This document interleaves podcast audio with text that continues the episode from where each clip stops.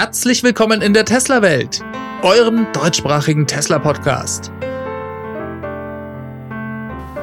Hier die Themen. Tesla liefert ein Killer Q1. Apple kauft 85 Megapacks und SolarRoof wird teurer.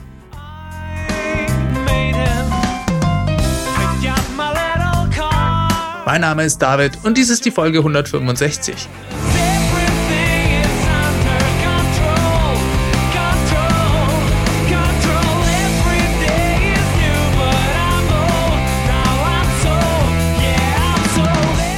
Ja, herzlich willkommen zurück. Ich freue mich, dass ihr wieder eingeschaltet habt. Nach einer T&E-Ausgabe letzte Woche gibt es mal wieder eine ganz normale Tesla-Welt-Folge. Ich habe wie immer für euch die News der Woche zusammengefasst. Wir wollen auch gleich mal loslegen. Denn diese Woche gab es große Neuigkeiten. Die Quartalszahlen sind da. Besser gesagt, die Produktions- und Lieferzahlen. Und die sind spektakulär. Jetzt denkt ihr euch vielleicht, oh Mann, wieso begeistert sich denn der David schon wieder für einen neuen Quartalsrekord bei Tesla? Das sind wir doch inzwischen wirklich gewohnt. Jedes Quartal ist ein Rekordquartal. Aber dieses Mal, da war das nicht zu erwarten, Leute. Denn wir reden hier ja vom Q1, dem traditionell schwächsten Quartal im Jahr. Das ist übrigens nicht nur bei Tesla so, sondern generell ist in der Automobilindustrie das erste Quartal im Jahr in der Regel nicht so berauschend.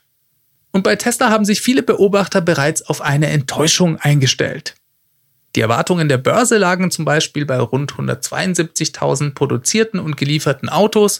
In Tesla-Fankreisen erwarteten manche sogar noch ein deutlich schlechteres Ergebnis mit vielleicht so um die 162.000. Also 10.000 weniger als die Börse. Anlass dazu gab einerseits die Tatsache, dass die Tesla-Produktion in Fremont ein paar Tage hat aussetzen müssen. Ihr erinnert euch, es gab Probleme bei der Verfügbarkeit von Teilen. Des Weiteren sind von den heiß erwarteten neuen Model S nicht wirklich Fahrzeuge beim Kunden bisher angekommen. Das Anlaufen der Produktion der Refresh Model S scheint sich also doch auch noch ein bisschen verzögert zu haben. Grund genug, hier keine allzu großen Sprünge von Tesla in diesen ersten drei Monaten des Jahres zu erwarten. Wir wurden aber letzten Freitag eines Besseren belehrt. Da wurden die Zahlen veröffentlicht, Tesla hat ein absolutes Killerquartal abgeliefert. Über 180.000 Fahrzeuge wurden produziert. 180.338 Model 3 und Y waren es, um genau zu sein. Und geliefert hat Tesla 184.800 Fahrzeuge. Also nochmal 5.000 mehr. Tesla schrieb in der Pressemitteilung, wir sind ermutigt durch die starke Nachfrage nach dem Model Y in China und schreiten weiter voran, um dort die volle Skalierung der Produktion zu erreichen. Auch das neue Model S und das neue Model X wurden vom Markt außergewöhnlich gut aufgenommen. Nachdem wir hier im ersten Quartal neues Equipment installiert und getestet haben, befinden wir uns jetzt in der frühen Phase des Aufbaus der Produktion. Ja, und dieses Ergebnis ist schon bombastisch, denn Tesla schlägt hier, was die Lieferzahlen angeht, sein Vorjahresergebnis um sage und schreibe 110 Prozent. Und damit nicht genug. Sie haben sogar noch mehr Autos an Kunden geliefert als im letzten Quartal, dem Q4 2020. Da liegen sie 2% drüber. Das ist phänomenal, wenn man bedenkt, dass das Q4 ja das stärkste Quartal im Jahr ist. Und speziell das Q4 2020 das bisher beste Quartal in Teslas Firmengeschichte war. Besonders interessant finde ich das Ergebnis auch, wenn man sich mal die einzelnen Zahlen anschaut. Da fällt auf, Tesla hat null Model S und null Model X gebaut. Das ist interessant, denn wir haben ja bereits die ersten Refresh-Modelle auf dem Parkplatz der Fremont-Fabrik und auch auf LKWs von der Fabrik wegfahren sehen. Das waren wohl dann alles Testfahrzeuge oder zumindest Fahrzeuge, die nicht an Kunden geliefert werden. Das heißt, die 180.338 produzierten Einheiten sind alles Model 3 und Model Y. Unglaublich, wie Tesla hier die Produktion steigern konnte.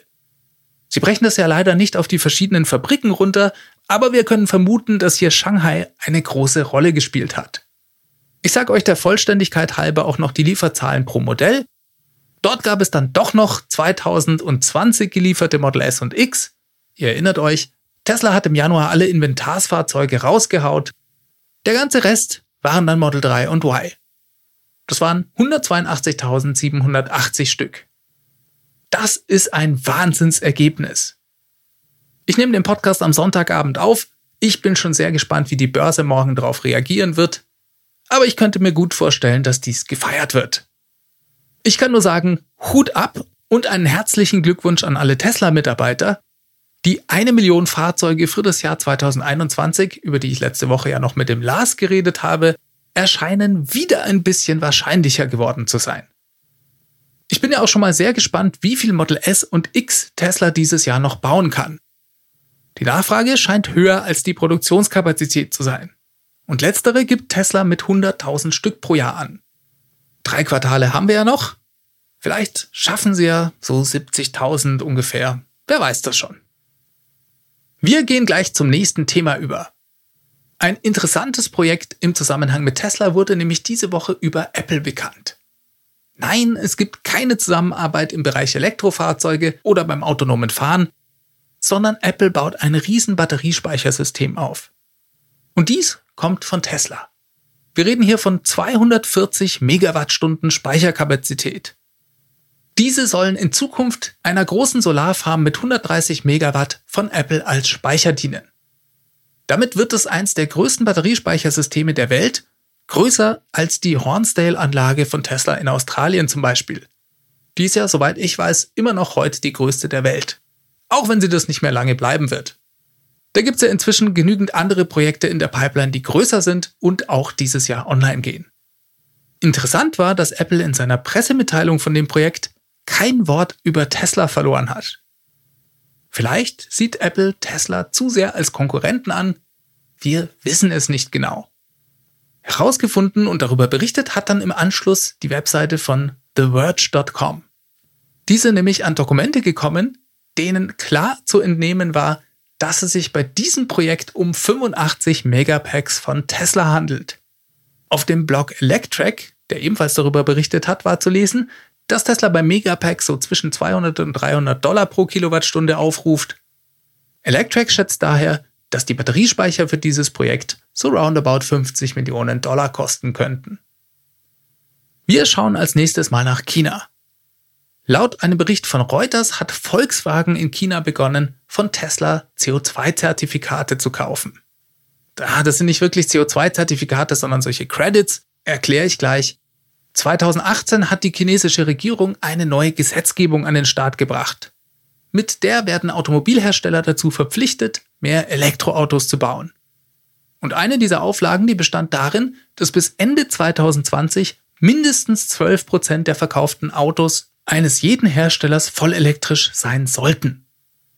Volkswagen hat in China ein Joint Venture, und zwar mit dem staatlichen Hersteller FAW, das Ganze nennt sich FAW Volkswagen und die verkaufen im chinesischen Markt rund 2 Millionen Fahrzeuge pro Jahr. Im Moment sind die noch sehr weit davon entfernt, diese 12%-Regel einzuhalten. FAW Volkswagen darf sich aber quasi von dieser Auflage freikaufen. Und zwar dadurch, indem sie sich die entsprechenden fehlenden Zertifikate oder Credits einkaufen. Laut Reuters tun sie das ab jetzt von Tesla. Das funktioniert wie ein Punktesystem, Tesla bekommt vom chinesischen Staat pro verkauftem Auto in China fünf dieser Zertifikate oder Credits gutgeschrieben. Ja, und so ein Zertifikat soll laut dem Bericht 450 Dollar wert sein.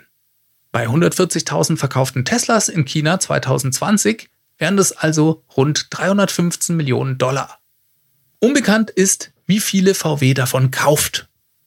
In jedem Fall ist es ein netter Nebenerwerb für Tesla auch wenn die Gewinne aus dem Verkauf dieser Credits strategisch für Tesla mittel- bis langfristig keine Rolle spielen. Das hat der CFO von Tesla, Zachary Kirkhorn, immer wieder in verschiedenen Earnings Calls gesagt. Da werden sie oft nachgefragt. Von Tesla-Kritikern hörte man ja in der Vergangenheit immer wieder, Tesla kann mit seinen Fahrzeugen keine Gewinne erwirtschaften. Die leben lediglich von Subventionen in Form dieser Credits. Naja, und auch wenn bei manchem Quartalsergebnis die Verkäufe von diesen Credits Tesla knapp in die Gewinnzone hieften, ist das doch völliger Blödsinn. Erstens sind diese Credits ja keine Subventionen, sondern eher Strafzahlungen der anderen Automobilhersteller. Die müssen die bezahlen, weil sie den Auflagen der verschiedenen Regierungen nicht nachkommen. Würde Volkswagen genügend Elektroautos bauen, müssten die gar nichts an Tesla bezahlen. und Tesla könnte mit diesen Credits dann gar nichts anfangen. Das sind also keine Subventionen und Tesla kann damit auch nicht planen. Zweitens will Tesla gar keine großartigen Gewinne machen, sondern es langt völlig aus, knapp in die Gewinnzone zu kommen, um den ganzen Rest dann ins Wachstum zu investieren. Und drittens wird es diese Credits vermutlich auch nicht für immer geben. Volkswagen und Co beschleunigen ja ihre Bemühungen, Elektroautos zu bauen. Perspektivisch werden die Credits also irgendwann sowieso verschwinden. Tesla sagt, dass diese Credits bei ihren strategischen Planungen überhaupt keine Rolle spielen. Ich denke, wenn überhaupt, dann trägt dies im Moment noch dazu bei, dass Tesla die Fahrzeuge einen Ticken billiger anbieten kann. Und wenn wir uns die letzten und zukünftigen Quartalsergebnisse anschauen, dann wird, glaube ich, immer deutlicher, dass Tesla mit seinen Autos und vor allem mit seiner Software mehr als komfortabel Geld verdienen kann. Von China gehen wir zurück in die USA. Reden wir nochmal über den Tesla Semi-Truck. In der letzten Folge haben wir darüber schon gesprochen. Das Unternehmen PepsiCo erwartet sich die ersten 15 Semi-Trucks noch vor Ende diesen Jahres. Und diese Woche habe ich zwei interessante Berichte dazu gehört. Eines war ein Interview mit Sawyer Merritt. Das ist eine bekannte Größe in der Tesla-Community und zwar vor allem auf Twitter. Der sagte, er habe eine interne Quelle bei einem Zulieferer von Tesla, von dem hat er gehört, dass der Zulieferer ab August Tesla 100 Stück der Teile, die sein Unternehmen für den Semi-Truck produziert, wöchentlich liefern soll. Das fand ich schon mal spannend, auch wenn solche Zeitangaben sich schnell mal ändern können. Zumindest ist es ein Indiz dafür, dass es hier bald losgehen wird. Der zweite Bericht kam über den Blog Electric. Die berichteten davon, dass Tesla neben der Gigafactory 1 in Nevada letztes Jahr ein großes Gebäude angemietet hat. Eigentlich sind es sogar vier Gebäude, aber die Meldung betraf nur das letzte, also das zuletzt angemietete. Denn dort soll Tesla zurzeit eine Art Testproduktion für den Semi-Truck aufbauen. Laut Electric stammt diese Information von einer zuverlässigen Quelle innerhalb Teslas. Und denen glaube ich das auch, denn die haben in der Regel sehr gute Quellen bei Tesla. Vom Umfang her zielt man wohl auf eine wöchentliche Produktionsrate von fünf Semi-Trucks. Klingt erstmal nicht viel, aber wenn Tesla nur im vierten Quartal wöchentlich fünf Semi-Trucks dort produzieren würde, dann hätten wir bis Ende des Jahres schon mal 65 Stück. Damit könnte man zumindest die ersten Großkunden wie PepsiCo mit ein paar Fahrzeugen versorgen. Die groß angelegte Serienproduktion, die soll übrigens immer noch in Austin, Texas stattfinden. Aber dort geht's ja erstmal mit dem Model Y los. Und natürlich auch dann mit dem Cybertruck. Und auch von dem erhoffen wir uns ja vielleicht mit sehr viel Glück erste Fahrzeuge noch vor Ende des Jahres. Oder zumindest kurz danach. Ach ja, und auch für den Cybertruck soll es eine Art Testproduktionslinie geben. Die allerdings in Fremont. Das ist aber echt nur ein Gerücht. Das würde ich ein bisschen weniger ernst nehmen als die Nachricht über die mögliche Testproduktionslinie für den Semi-Truck in Nevada. In Fremont ist ja gar nicht mehr viel Platz. Da stellt sich als allererstes mal die Frage, wo Tesla denn eine Testproduktion für einen Cybertruck unterbringen möchte. Gut, wir haben gehört, dass beim Cybertruck aufgrund anderer Produktionsverfahren mit weniger Platzbedarf zu rechnen ist. Aber naja, trotzdem nicht ganz klar, wo Tesla das unterbringen möchte. Interessant ist der Gedanke allerdings schon, dass Tesla hier sozusagen schon mal Trockenübungen für diese beiden neuen Fahrzeugmodelle an unterschiedlichen Standorten macht, um die Serienproduktion in Austin, Texas vorzubereiten. Vielleicht lässt sich ja auf diese Weise die Skalierung der Produktion deutlich beschleunigen. Und Tesla probiert hier gerade was Neues aus. In Texas hat Tesla sehr viel vor. So viel ist Stand heute klar. Hunderte von neuen Stellenausschreibungen für Texas sind diese Woche auf der Webseite von Tesla aufgetaucht. Das sind vor allem Positionen im Ingenieursbereich, aber auch Leute, die sich mit Batterieproduktion auskennen, werden derzeit verstärkt gesucht. Elon sagte, dass man bis Ende 2022 in Texas 10.000 Mitarbeiter einstellen will. Das geht also mindestens genauso zur Sache wie in Berlin. Dann gab es noch eine etwas unschöne Nachricht diese Woche. Tesla scheint den Preis seines Solar Roofs nämlich massiv angehoben zu haben. Auch da gab es von Electric einen Bericht, die haben Hinweise von verschiedenen Lesern bekommen, dass sich hier die Preise sehr verteuert haben. Daraufhin ist dann Electric hergegangen und hat selbst einen Test gemacht. Die hatten vor einiger Zeit schon mal ein Angebot für eine bestimmte Konfiguration eines Daches angefordert. Dafür wollte Tesla damals rund 55.000 Dollar haben. Und genau für dieselbe Konfiguration haben sie das Ganze dann heute nochmal gemacht. Die Preise lagen zwischen 80.000 und 100.000 Dollar, also fast doppelt so teuer. Eine dramatische Preissteigerung, die eigentlich nicht so richtig erklärbar ist. Des Weiteren ist aufgefallen, dass Tesla die Webseite und den Konfigurator beim Solar Roof überarbeitet hat. Da kann man jetzt, wenn man ein Angebot haben möchte, die Komplexität seines Daches angeben. Je nachdem, wie verwinkelt das ist und wie viele Schornsteine man hat, ist die Installation des Solar Roofs unterschiedlich aufwendig. Und genau das ist ja auch das Teure daran, der Zeitaufwand bei der Installation. Deswegen bekam Electric auch unterschiedliche Preise. 80.000 Dollar waren für ein nicht so komplexes Dach und die 100.000 Dollar bei hoher Komplexität. Diese Preiserhöhung finde ich persönlich sehr verwunderlich. Denn mit Einführung der Version 3 des Solar Roofs hatte Tesla ja die Preise deutlich senken können. Jetzt scheinen sie hier zurückrudern zu müssen und ich rätsel schon ein bisschen, woran das wohl liegen könnte. Denn genau an diesem Absenken der Installationskosten hat ja Tesla in der Vergangenheit hart gearbeitet. Und Elon, der hatte uns ja schon richtig gehend heiß gemacht, indem er in einem der letzten Earnings Calls sagte, das Solar Roof ist ein Killerprodukt. Dies wird 2021 offensichtlich werden. Mit so einer Preiserhöhung jetzt finde ich das eher schwierig. Ich bin mal sehr gespannt, ob wir von Elon dazu bald eine Erklärung bekommen.